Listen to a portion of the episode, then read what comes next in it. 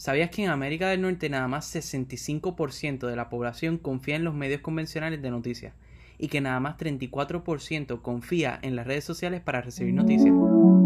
Hola y bienvenidos a otro episodio de el podcast de la Coalición Juvenil de Puerto Rico. Mi nombre es Eduardo Soltero y hoy vamos a estar hablando eh, sobre la desinformación y el periodismo en la era digital que muchas veces se ve influenciada por todas las personas que están en los medios y también por personas que comparten información que es falsa y simplemente guían a sus followers a que crean algo que no es verdad.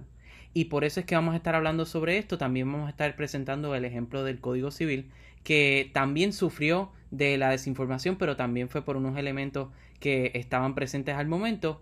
Y ahora vamos a conocer al panel de jóvenes que nos van a estar hablando sobre diferentes temas. Y vamos a empezar con Liali, que nos habla sobre la libertad de prensa. Saludos, Liali. Hola, yo les voy a estar hablando sobre la libertad de prensa.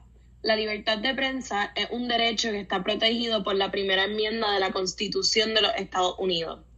Es una herramienta clave en la democracia, ya que la prensa se encarga de investigar y reportar los errores y la corrupción del gobierno los medios también se encargan de crear un ambiente donde los ciudadanos se pueden expresar libremente. Durante el COVID-19, los gobiernos han estado tratando de controlar la información relacionada al virus. Por ejemplo, en China se ha reportado que desde diciembre 31 los términos relacionados al coronavirus se han censurado en los medios sociales. Estas medidas pudieran ser necesarias durante una pandemia, pero muchas veces los gobiernos que ejercen este tipo de poder durante la emergencia se rehúsen a perderlo. Esta vigilancia de los medios durante el COVID-19 pudiese durar más tiempo luego de la pandemia. El problema es que el poder dado al gobierno censurando información y rastreando a sus ciudadanos es fácilmente abusado y pudiera convertirse en una amenaza a nuestra libertad. Eso es así y como China hay muchos gobiernos que están enfrentando eh, la desinformación en estos tiempos de la pandemia. Y ahora vamos a hablar sobre el término que, realmente es la desinformación. Saludos a Maya Torres que nos va a estar hablando sobre este tema. Eh, yo les voy a estar hablando un poco sobre la desinformación y la desinformación la voy a cubrir en dos, dos, dos tipos de desinformación diferentes que se conocen por la misma palabra en español pero por distintas en inglés. Pues lo que en inglés se conoce como misinformation es información falsa que se propaga sin importar los motivos. Sin embargo, lo que se conoce en inglés como disinformation es información falsa que se propaga con un motivo. Por ejemplo, la el misinformation puede ocurrir en las redes sociales más a menudo que no saben de lo que están hablando las personas y simplemente lo dicen sin querer causar ningún mal sin embargo, pues el disinformation es con un motivo en específico. Y dentro de disinformation cabe el fenómeno de fake news o las falsas noticias. Y en una investigación de FT se encontró que las falsas noticias regan 10 veces más rápido que las noticias confiables y reales. Bueno, pues gracias por esos datos. Vemos como ya la desinformación y el misinformation este, llevan un papel bien importante en las redes sociales y nos tocan bien presente a nosotros que estamos siempre eh, pendientes a las noticias que muchas veces salen en Twitter o en otros medios que nos ayudan y nos facilitan ese, esa accesibilidad a las noticias. Y ahora en Puerto Rico un caso bien importante fue el del Código Civil que nos va a estar hablando Natalia Martínez como este también sufrió desinformación en los medios y nos va a hablar un poco más sobre qué se hizo al respecto. Bueno, pues gracias Eduardo. Como muchos ya saben, el Código Civil, que recientemente fue aprobado por la gobernadora Wanda Vázquez, se llevó a cabo en unas reuniones privadas y este Código Civil no tuvo vistas públicas para, para que las poblaciones atendieran. Hubo mucha confusión sobre el Código Civil a causa de esto y a través de las redes y las noticias se decía que los cambios al nuevo Código Civil incluirían que el aborto fuera ilegal, lo cual terminó siendo falso, ya que el aborto todavía es legal. Lo único que cambió para el aborto fue la fraseología dentro del Código Civil. Y a través de las redes y los medios de noticias, era que la población se tuvo que informar sobre este código nuevo. Es más, llegamos a hacer publicaciones nosotros mismos sobre el Código Civil en nuestras propias redes sociales con el fin de educar a la juventud sobre lo que estaba sucediendo en la isla, con la información que fue relevada, revelada perdón, a través de las noticias y las redes igualmente. Sin embargo, la gran mayoría de los medios trajeron esta información a los ciudadanos de Puerto Rico, lo cual causó una gran desinformación acerca del nuevo Código Civil. Ya que había muchas versiones circulando a través de los medios, esto fue lo que causó la gran desinformación acerca del Código Civil nuevo que aprobó Navarro. Por ende, la gran desinformación que hubo, no tan solo en las redes, sino que en las noticias también, se podía haber evitado completamente si se hubiera publicado la versión oficial tan pronto el Senado la aprobó. Eso es así, Natalia. Y lo que ocurrió es que empezaron a salir rápido las noticias de que ya se había aprobado, el Senado ya había aprobado el proyecto y todo el mundo no entendía qué fue que fueron las enmiendas. Así que muchos de los foros de noticias trataron de buscar diferentes versiones, pero muchas de ellas no eran ciertas y no eran la oficial, ya que no se había eh, publicado en ese momento. Y ahora voy a hablar un poco sobre dos leyes que se firmaron recientemente para combatir eh, noticias falsas impartidas por algún medio de comunicación o una persona. Eh, y esa noticia tiene que ser del COVID-19. Y también tiene que ser algo relacionado a la acción del gobierno en relación a su respuesta a la emergencia. Y los violadores podrían enfrentarse hasta tres años de eh, de cárcel y, una, y hasta una multa de 5 mil dólares. Y ahora mismo hay una demanda que fue radicada a nombre de dos periodistas, Sandra Rodríguez Coto y Rafeli González Coto, los cuales eh, argumentan que va en contra de la libertad de prensa, sobre la libertad de expresión y también eh, sobre la cuarta enmienda por Aquí dicen en, un reportaje por su terminología imprecisa y alcance tan amplio. Así que lo que ellos argumentan es que está yendo en contra de su libertad como periodistas para publicar lo que ellos están viendo y además para educar al pueblo sobre lo que está pasando en, eh, en los transbastidores del gobierno. Y Sandra Rodríguez Coto se caracteriza por hacer reportajes que han llevado a movimiento eh, eh, de la ciudadanía en contra del gobierno, ya que ella publicó las primeras 11 páginas de la conversación de Telegram entre el entonces gobernador Ricardo Rosselló, que causó mucha indignación por todo Puerto Rico y llevó a, que el pueblo se manifestara en contra del gobernante en ese entonces. Y Rafael González también ha publicado muchos escritos sobre la respuesta de Puerto Rico ante la emergencia del COVID-19. Y uno de sus reportajes también eh, causó que la página de salud del Departamento de Salud eh, quitara unos números que él había expuesto que eran falsos y después de esto no se mencionó nada al, respecto de la situación, pero sí él notó que se eliminaron esos números que él había hecho referencia y había corregido en su reportaje. Y lo que le preocupa a él es que cuando se vean este tipo de reportajes, en vez de hacer lo que se hizo, que fue quitar los números falsos y arreglarlo, pues se le estaría erradicando cargos para poder llevarlo a una corte de ley en donde él, eh, el gobierno pueda probar que él impartió en una acción en donde compartía información falsa sobre la respuesta gubernamental a la emergencia. Y eso es lo que le preocupa a estos periodistas y lo que vamos a estar hablando sobre en, nuestra discusión es que muchas veces, como dijo Liari, estas leyes pueden ser una herramienta para la ciudadanía o un, una manera eficaz de controlar las noticias que salen sobre la respuesta gubernamental a emergencias como la que estamos viviendo ahora mismo. Y ahora vamos a empezar un poco nuestra discusión sobre estos diferentes temas que todos se relacionan y vuelven a la desinformación que estamos viendo en los medios.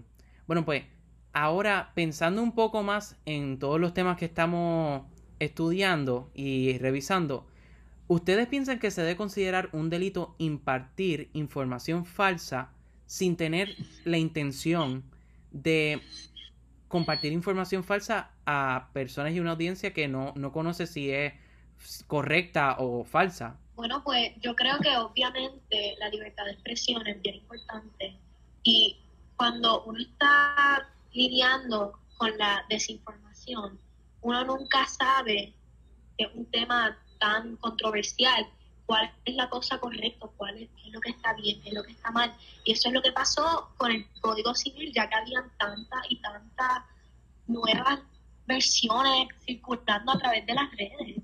Y por ende, yo no pienso que debe de ser considerado un delito un post de el Código Civil y cómo ese iba a hacer que el aborto iba a ser ilegal, pero es que no se sabía en esos tiempos si iba a ser legal, iba a ser ilegal, por ende yo no pienso que debe de ser considerado un delito o, o una infracción a la ley el compartir información falsa que uno no sabe que es falso al momento, porque uno nada más estaba informando a los demás con la información que tenía al momento, la cual no necesariamente, ya que tenemos tanta libertad de expresión, no al momento se sabe si está correcta. Y eso es un punto bien importante, ya que muchas veces cuando estas personas comparten información que encuentran y sustentan con sus recursos, pues piensan que es correcta y no, tienen ningún, eh, ninguna intención de hacer daño a su audiencia, pero al fin, al fin y a la postre acaban haciéndole daño ya que le imparten información que acaba siendo falsa. Y ahora que estamos viendo cómo esto puede convertirse en un problema que vemos eh, en el futuro muchas veces más, ¿de qué manera ustedes piensan que se debe confrontar y batallar esta desinformación?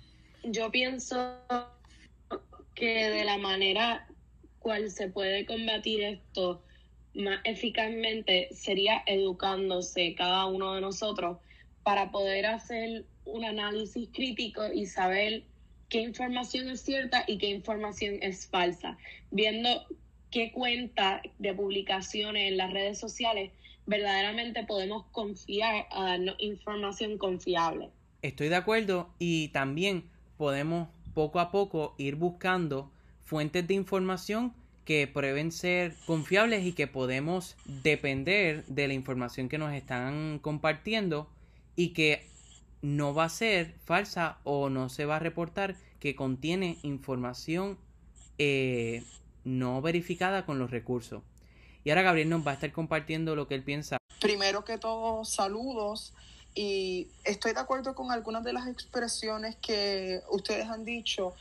Y me gustaría puntualizar algunas cosas que a mí me parece importante. Por ejemplo, el reconocer el poder que tienen las redes sociales y su poder de llegar a cientos de personas en corto tiempo hace a las redes sociales una excelente herramienta para poder hacer accesible la información a la mayor parte de la población. Eh, Nelson Mandela decía que la mejor herramienta o la mejor arma que la gente tiene es la educación y uno tiene educación a través de la información que recibe. Sin embargo, tenemos que poner en una balanza si es mejor que la gente tenga la información rápido o que tenga la información veraz. Sabemos que la información, para uno tener una información veraz u objetiva, que son dos conceptos diferentes, uno tiene que tener un proceso de comparar fuentes, de comparar información, de comparar, de comparar versiones y siempre dejar llevarse por las mejores prácticas investigativas. La diferencia entre objetivo y veraz eh, la voy a explicar en un momento. Eh, la información veraz es la información veraz es una que usa y profesa la verdad y la objetiva es algo relativo al objetivo en sí mismo con independencia de la propia manera de pensar. Una cosa es hablar con base en datos, información veraz y comprobable. Otra es dar opiniones personales.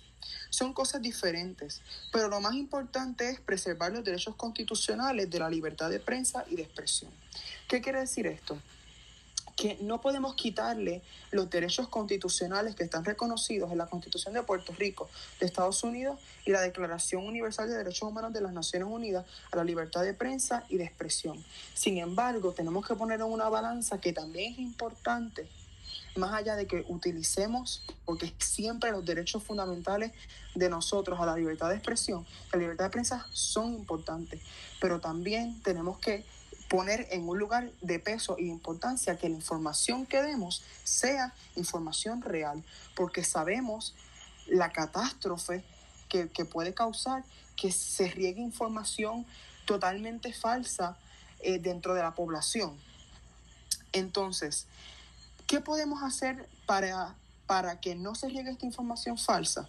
Pues como dijo Liali, educar y también incentivar a que toda la comunidad, hoy día ya no solamente son los periodistas, cualquier persona con su teléfono puede crear información como, como lo hacemos nosotros que somos jóvenes. Así que tenemos que incentivarnos nosotros mismos a que siempre vayamos a fuentes confiables, a que comparemos información y a que utilicemos las mejores prácticas investigativas, porque es de la única forma que vamos a tener un poquito más de seguridad de que la información que estamos pasando hacia adelante es una información lo más veraz y lo más objetiva y lo más desapasionada, porque tenemos que aprender un poco siempre a que cuando estamos dando información, si es de opinión, pues es mezclando nuestro sentimiento y nuestra opinión. Pero si no es de opinión, a desligarnos sentimentalmente de esa información que, está, que estamos pasando para que sea objetiva. Y por último, me gustaría esto hablar sobre cómo hemos visto que muchas veces es el mismo gobierno quien promueve que haya desinformación. Me refiero con esto. A que muchas veces los gobiernos, cuando hay una información que no le conviene que salga a la luz pública, pues crea leyes que van haciendo cada vez un poco más difícil que los periodistas investiguen, que los periodistas tengan acceso a documentos. Y hemos visto que en Puerto Rico lamentablemente ha pasado eso. Eh, principalmente la administración pasada, la de Ricardo Rosselló, que se firmó esto, una nueva ley de información y de datos. Y sabemos que en un reporte que salió hace poco, Puerto Rico salió entre los países con peores eh, leyes para datos informativos del gobierno, así que también es algo importante que debemos tomar en consideración, que a veces el gobierno tiene una parte bien grande en esto, no solamente los ciudadanos, sino que el gobierno también tiene que promover que haya una cultura de datos abiertos. Eso es así y también en la volviendo un poco a la demanda, eso es lo que ellos presentan es una interrogativa si realmente es un intento gubernamental de proteger a su ciudadanía o de controlar las noticias que están saliendo sobre su acción eh, o su emprendimiento en contra de emergencias como la que estamos viviendo ahora mismo. Y ahora, viendo un poco más en la parte de la solución, eh, ¿piensan que se deben marcar las publicaciones que contengan información noticiosa falsa o se debe permitir que la audiencia decida si la información que están leyendo es cierta o falsa? Em, yo pienso que sí se deberían de marcar pero no se deberían de quitar de ninguna forma, porque eso pues es la libertad de expresión, que es un derecho inalienable. Que las personas pues lo lean, sepan que sea falsa, pero también pienso que el proceso de entender que una noticia es falsa pues debe ser uno largo y completo, no debe ser que una persona pues simplemente quizás no esté de acuerdo o hayas visto en alguna otra fuente de información diferente, que no puede venir cualquiera y decir esto es falso. Tiene que ser como un proceso de, pues, primero reportarlo y después verificar con otra fuente. Y ahora pasamos a un mensaje final de Gabriel. Gabriel, ¿qué nos tienes que decir? Yo creo que un poco para cerrar con broche de oro esta conversación excelentísima que tuvimos, lo más importante es primero hacer una exhortación a cada una de las personas que tienen en suma, que tienen en su poder la capacidad de informar, que seamos conscientes del poder que tenemos y lo utilicemos de una forma positiva, siempre buscando, investigando y comparando información de fuentes buenas. Número dos, al gobierno, que siempre trate de tener una política de datos abiertos, porque es importante que el pueblo esté informado para que pueda tomar buenas decisiones y que siempre los derechos constitucionales a la libertad de expresión a la libertad de prensa son importantes, en alta estima. Es de la única forma que nosotros los ciudadanos vamos a estar informados de qué pasa y podremos tomar acción. Así que siempre vamos a mantenernos informados, protegiendo los derechos constitucionales y muchas gracias. Bueno, pues con esto concluimos nuestro cuarto episodio de nuestro podcast CJPR. Recuerda mantenerte informado y puedes hacer esto a través de nuestra cuenta de Instagram y Twitter, que la puedes encontrar bajo el nombre de CJuvenil PR y en Facebook Coalición PR. Hasta la próxima. Y no olviden que este podcast es CJPR porque es confiable, juvenil, puertorriqueño, y real como tú.